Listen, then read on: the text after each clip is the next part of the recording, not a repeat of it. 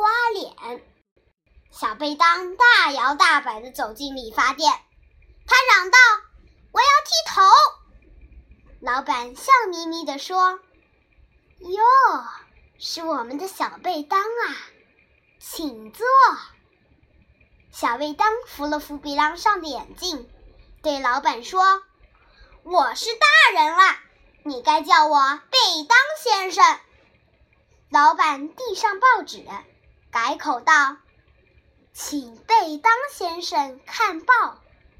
小贝当才读二年级，报上许多字他还不认识，但是他读得很认真，把报纸翻得哗哗响。轮到贝当剃头了，他坐在椅子上，请理发师给他理个小分头。理好头发，小贝当又让理发师给他刮脸。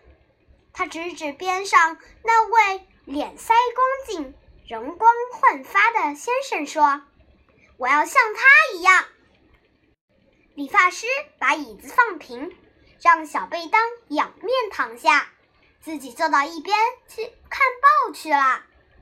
小贝当等了半天不见动静，那位理发师正悠闲自得地看着报纸。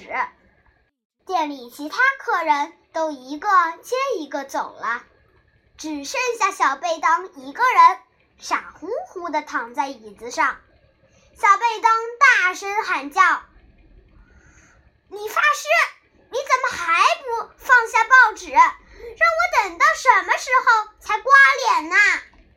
理发师说：“等你长出胡子来。”